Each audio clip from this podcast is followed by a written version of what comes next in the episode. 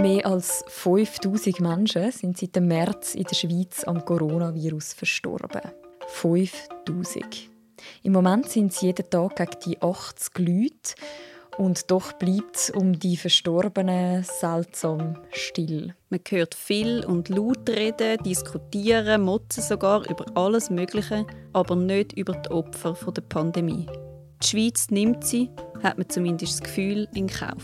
Wir möchten darum an diesem Wochenende das Wort denen geben, die persönlich und existenziell von dem Virus betroffen sind. Mein Name ist Mirja Gabatuller. Mein Name ist Simon Rau und das ist eine Spezialfolge von «Und jetzt?» einem Corona-Podcast von Tamedia. Sonst hört man uns immer am Samstag, doch das Wochenende machen wir zwei Folgen. Die erste haben wir gestern gehört, ein Gespräch von dir, Simon, mit der Nadia Habicht, wo als Intensivpflegefachfrau am Kantonsspital Basel-Land schafft. Ja, und die zweite Folge hören wir heute am Sonntag. Es geht um Angehörige von Verstorbenen. Sie haben hautnah miterlebt, was heißt, wenn sich Mütter, Väter, Tanten, Onkel anstecken mit dem Coronavirus, schwer erkranken und sterben. Zum Teil innerhalb von wenigen Tagen und dann sind sie weg. Wenn einem der, der Virus verwünscht und man, egal in welchem Alter man ist, wenn der einem auf die Lunge schlägt, dann hat man einfach Pech gehabt. Dann hat man einfach Pech gehabt. Das ist der Roland Wächter, den wir hier gehört haben. Er ist einer der Protagonisten von einer grossen Geschichte vom Recherchedesk, wo heute in der Sonntagszeitung erschienen ist und wo auch online ähm, sehr eindrücklich ist. Das scrollt man wirklich minutenlang durch so flackernde Kerzen. Simon, du hast mit deinem Team die Geschichte gemacht. Was hat es mit diesen Kerzen auf sich? Ja, die Kerzen stehen für alle Menschen, die an Covid-19 in der Schweiz verstorben sind. Die Schweiz hat die Schwelle von 5000 Covid-Toten überschritten. Jede einzelne Kerze steht für einen Mensch, der verstorben ist. Und eine Kerze gehört eben am Vater von Roland Wächter. Genau, der Roland Wächter, den wir gehört haben, er hat seinen Vater verloren, den Viktor Wächter. Er ist gestorben Anfang April am Kantonsspital in Baden. Auch seine Frau, also die Mutter von Roland Wächter, den wir gehört haben, ist sehr schwer erkrankt an Covid, ist mittlerweile wieder gesund. Erkrankt ist auch der Roland Wächter selber und seine Frau. Mhm. Und wie der Roland Wächter dir seine Geschichte erzählt hat. Da hören wir jetzt rein.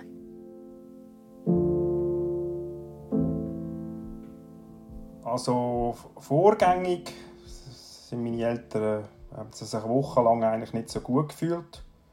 Sie haben aber eigentlich mehr das Gefühl gehabt, es sei mehr eine Grippe. Aber nicht, also an Corona hat niemand gedacht, aber sie sind natürlich dann immer schwächer geworden in dem Sinn. Und dann an dem Sonntag, an dem äh, 29. März, hat mir am Morgen die Mutter angerufen und gesagt, eben am Vater geht es ganz schlecht. Und dann habe ich sofort meine Schwestern, ich habe zwei Schwestern, angerufen und gesagt, wir treffen uns bei den Eltern. Und dann haben wir mit dem Notfall telefoniert und dann haben sie gesagt, wir sie eigentlich könnten durchbringen.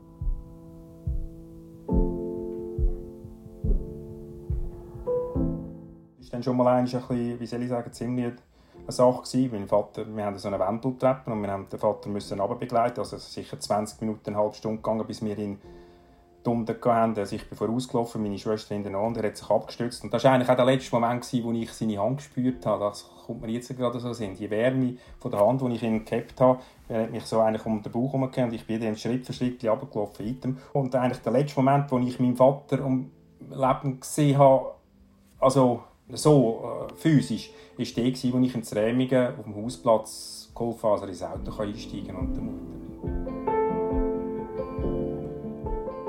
ich habe natürlich schon noch Hoffnung dass es da wieder kommt, weil ich eben in der ersten Phase habe ich natürlich überhaupt nicht an Corona gedacht. Man hätte ja auch noch nicht so recht gewusst, wie der Verlauf ist, was da passiert und so, weil er ist eigentlich grundsätzlich zu Und jetzt heute im Nachhinein muss ich natürlich schon sagen, ja, also die Chancen sind wahrscheinlich schon also sicher, wenn er, wenn er in seine Maschine gekommen wäre und überlebt hat, er hat wahrscheinlich bleibende Schäden gehabt.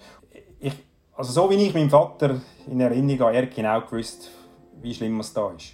Er hat das gewusst. Ihm ist das klar gewesen. Ihm ist das klar gewesen. Ja. Meine Mutter ist in einem Zimmer eingesperrt. Sie ist ja äh, nicht, nicht, nicht Gefängnis mehr, aber sie war alleine in einem Zimmer. Und dann hat man sie äh, gesagt, sie dürfen mal einmal zum Vater in die Intensivstation. Sie haben sie dann auch müssen einkleiden und, und, und, und alles. Und ich glaube sogar, sie haben sie, wie sie schon schwach war, mit dem Rollstuhl in die Intensivstation da. Und dann haben die zwei die, glaube ich, eine Stunde können beieinander sein Und ja, sie haben dann eigentlich voneinander Abschied nehmen und wo nachher die Mutter mir angerufen hat, hat sie mir angerufen und gesagt, Roland, es muss ein Wunder geschehen, wenn der Daddy das überlebt.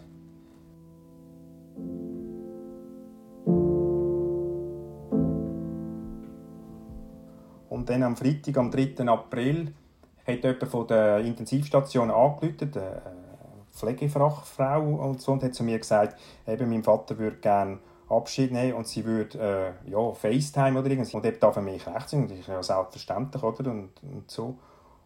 Und dann habe ich ihn gesehen am Handy und äh, er hat mir eigentlich gesagt, äh, äh, Rollen ich möchte nicht mehr. Und ja, also jetzt will gehen und so. Und das ist dann schon noch, wie soll ich denn sagen, da, das war schon das erste Mal brutal. Gewesen, weil wir haben natürlich dann damit gerechnet, ja, jetzt stirbt er dann wahrscheinlich. Aber im Nachhinein war es ja dann so, gewesen, als, als ihm die Videotelefon ihm noch einmal so wie, wie Kraft gegeben haben und er ist nochmal, also, ja, wie, wie aufgeblüht fast im Prinzip und hat wahrscheinlich, ich kämpfe noch einmal, oder? Und dann am Freitag, äh, am Sonntag, am 5. April, am 11. Punkt 11 läutet das Telefon wieder, wieder jemand von der Intensivstation und dann hat man mir zu gesagt, mein Vater, jetzt geht es nicht mehr so gut, mein Vater will jetzt definitiv Abschied nehmen. Ich habe dann gewartet vor dem Telefon, ich habe genau gewusst, jetzt kommt das Telefon und wenn du da abhängst, dann hörst du nie mehr. Und es war dann auch so und das ist im Nachhinein, das ist, also eben da, da da läuft es wieder mal mit kalten Rücken ab, weil das ist, das ist brutal gewesen, also wirklich brutal. Aber das Gespräch als solches war schon gut, gewesen, weil eben mein Vater, der hat sich vorbereitet auf den Tod und er war mit allem im Reinen. Gewesen. Er hat zu mir gesagt, ich habe ein schönes Leben gehabt, aber ich möchte jetzt nicht mehr. Und eben all, all die Grüße. Ja, dann ist, hat mir Adi gesagt, ich habe dann noch gesagt, ich habe dann noch gesagt, äh, ich werde eben für die Mutter schauen, wie meine Schwestern auch, und vor allem eben für seinen geliebten Rebberg. Ja.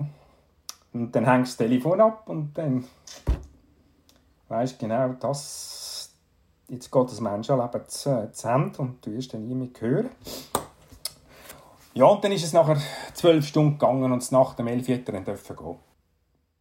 Er ist dann in ein separates Zimmer gekommen, er ist begleitet worden. Äh, man hat ihm, glaube ich, auch noch Musik gegeben. Und ich, die Details kann ich nicht mehr so genau sagen. Aber ich glaube, es ist ihm geschaut worden und es ist ihm gut gegangen. Und ja, und dann hat er dann den Weg angetreten.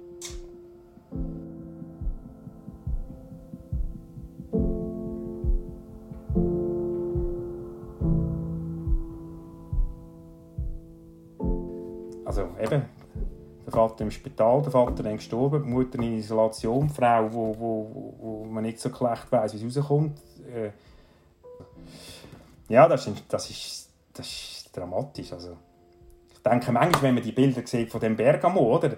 Bei uns sind jetzt nicht Militärlastwagen rumgefahren, aber also ich jetzt hier bei mir und bei unserer Familie, ich, ich war im absoluten Ausnahmezustand. Gewesen. Das ist also, ich weiß auch nicht, ob man das so sagen darf. Ich weiß auch nicht fast wie im Krieg. Ja, das ist einfach, man kann es fast in die Worte fassen, es ist brutal. Also.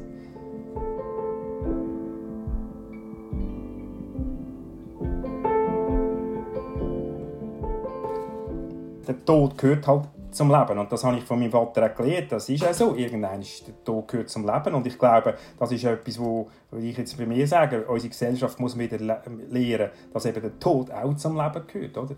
Und, und, und auch über da muss man reden. Und, ja.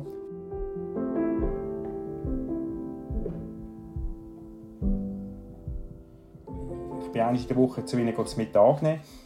Und dort haben sie auch angefangen, oder mein Vater vor allem, von, eben du, wenn ich dann mal nicht mehr da bin und so.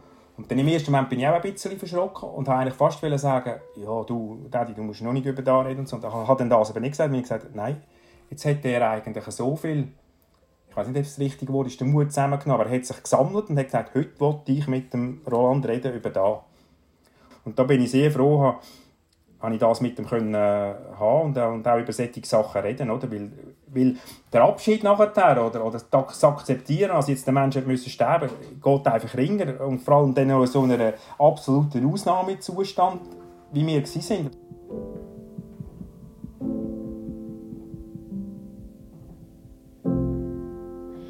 Wenn man am Roland Wächter zulässt, dann wird einem irgendwie wirklich klar, was das bedeutet, eben einen Menschen zu verlieren, der an Corona erkrankt ist.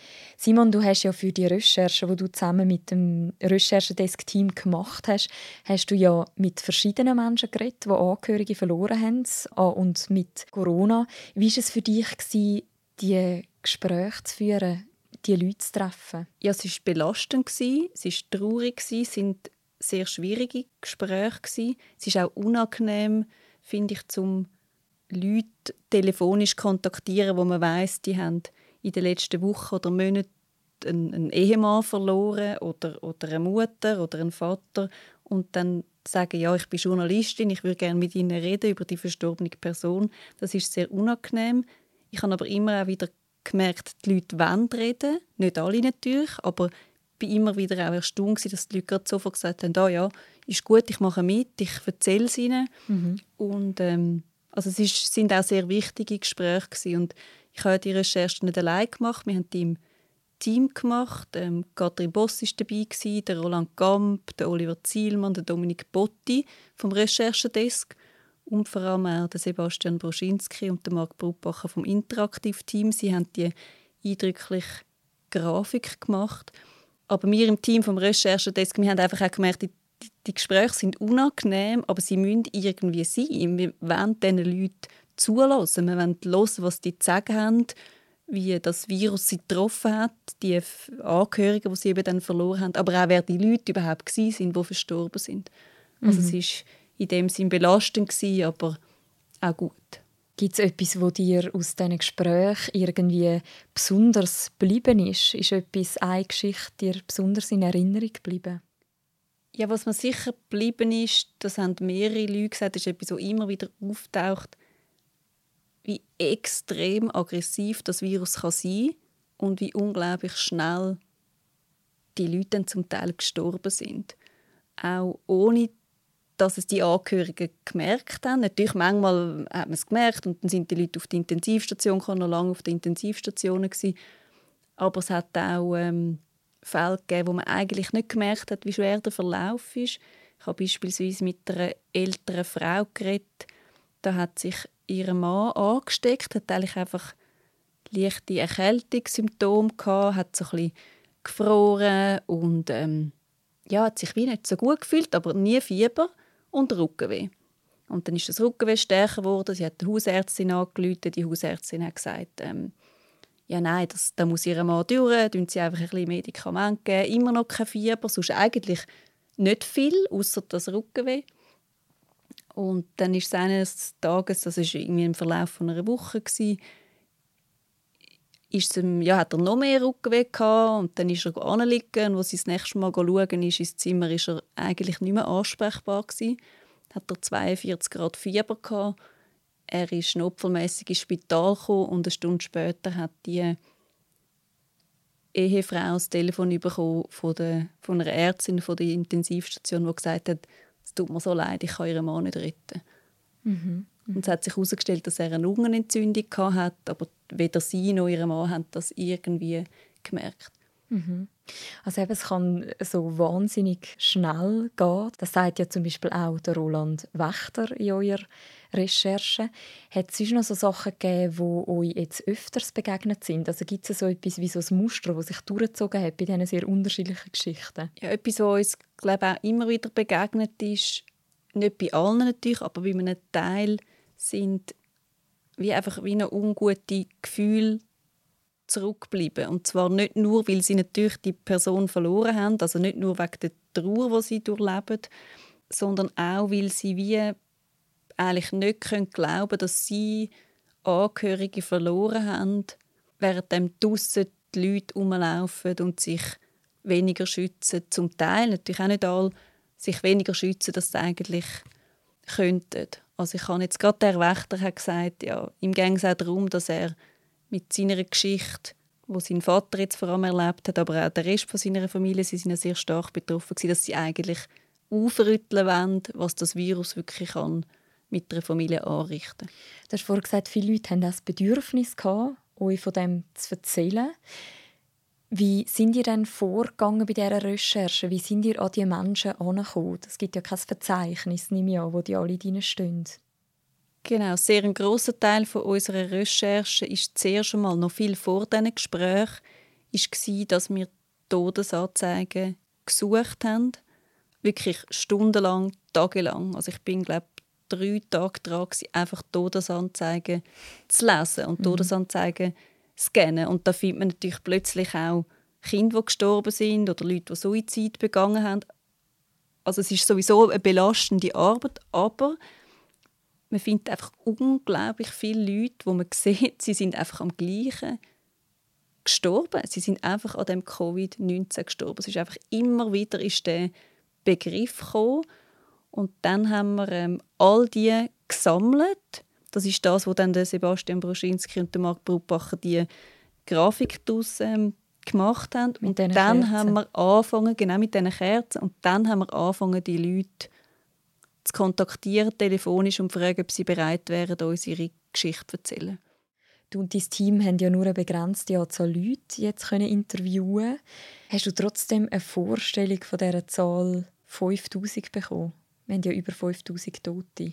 Ja, ich glaube schon. Ich habe zum einen ja dann gesehen, wie die Grafik entsteht, wie äh, Kerzen entstehen, wie die Kerzen mit Namen füllen, dass hinter diesen Namen Menschen stehen und auch wenn wir so Stunden und Tage lang durch die Todesanzeigen gegangen sind, ja, dann wird die Zahl halt viel fassbarer, weil da sieht man Namen, da sieht man dann ähm, Geburtsdaten, man sieht Todesdaten, man sieht vielleicht, wie Kinder geheissen haben und Denkel und dann ja, wir haben immer auch die Sprüche notiert, die Todesanzeigen gestanden sind und da sieht man, das sind ja, das sind Leben und das sind Geschichten und der Mensch ist weg und ich finde die Zahl, wo ja so abstrakt, so trocken ist, kommt so ja, ein Gesicht über. Das ist einfach, das ist jede Einzel von diesen 5000 ist ist ein Mann, ist eine Frau. Mhm. Und der ist weg. Und neben dem Mann oder der Frau, die eben verschwunden sind, sind ja dann eben auch immer noch die Angehörigen, oder? Genau, und sie sind ja die, die dann zurückbleiben und sich fragen, ja, wie ist es gekommen, dass vielleicht mein Vater sich angesteckt hat und äh, wieso hat man ihn nicht können retten und wieso ist es so schnell gegangen und hätte man uns mehr schützen müssen. Oft war es auch so, gewesen, dass die Leute eigentlich alles richtig gemacht haben und trotzdem haben sie sich irgendwie angesteckt. Zum Teil haben sie nicht einmal gewusst, wie und wo. Und ähm, ja, es bleiben ganz viele Fragen zum Teil auch offen, das haben wir gemerkt in den Gesprächen. Ähm, ja, und es wird auch Zeit brauchen, bis die Leute das verarbeitet haben, auch einfach, weil das Virus so aggressiv ist. Und ähm, auch die Psyche auf den Intensivstationen, die die Angehörigen dann geschildert haben, das ist ein Schock, weil also nur schon ein Besuch auf der Intensivstation sowieso, aber das ist alles, muss man sich vorstellen, alles in Vollmontur und die dürfen nicht einfach an und nochmal die Hand von ihrem Papi spüren. Es ist einfach, es ist alles eingepackt und sehr, sehr belastend. Also bleibt zurückbleibt, bleibt bei vielen Angehörigen auch einfach ein sehr großer Schock. Man redet ja jetzt viel von dieser Corona-Müdigkeit, die sich so ein ausbreitet hat, dass man sich eben nicht mehr so mit der Pandemie konfrontieren gerade mit ihren schwierigen Aspekten, wie zum Beispiel eben Tod oder den existenziellen Fragen, die das mit sich bringt. Jetzt kann es ja auch passieren, dass Leute einfach sagen, ich tue mir das quasi nicht mehr an, mich da durch die Tausende von Kerzen zu scrollen und da irgendwelche Geschichten zu lesen. Wieso Tun ihr das euch sozusagen noch an als Team? Wieso habt ihr die Geschichte gebracht? Weil wir das wie diesen Verstorbenen schulden. Das ist ganz fest unser Gefühl Also, die sind verstorben und es bleibt wie still. Unser Eindruck ist, dass man eigentlich zu wenig anschaut, dass die Zahlen so nüchtern bleibt. Man sagt das einfach so, ja, jetzt sind halt 5000 Leute gestorben, aber was heißt das eigentlich und wer steckt dahinter, all die Menschen? Und ja, man kann nicht einfach so tun, als wären die nicht da. Und das ist wie ein Gefühl, das sehr stark war in unserem Team. Und es ist für uns außer Frage gestanden, dass man irgendwie muss versuchen zu recherchieren, wer die Leute waren und auch einfach die, die Masse von diesen Leuten, die verstorben sind, irgendwie fassbar zu machen oder uns erinnern, also eigentlich die Toten hinter dieser Statistik zu zeigen. Und ich glaube, das ist euch auf jeden Fall gelungen. Also es lohnt sich wirklich, da mal anzuschauen. Eure Recherche, die eben visuell auch sehr schön aufbereitet ist, die findet man bei allen Tamedia-Titeln heute auch auf der Webseite. Simon, danke vielmals für das Gespräch. Danke, Miriam. Das war jetzt heute ein bisschen speziell, dass wir miteinander reden. Nächste Woche hören wir dann wieder zurück auf den Normalbetrieb sozusagen. Der nächste Podcast gibt es am Samstagmorgen. Und bis dann kann man alle Folgen vom Corona-Podcast und jetzt nachlesen auf der Webseite von allen Tamedia-Titeln und auch bei allen Podcast-Apps, wo man es natürlich auch kann abonnieren kann. Danke vielmals fürs Zuhören und bleiben Sie gesund.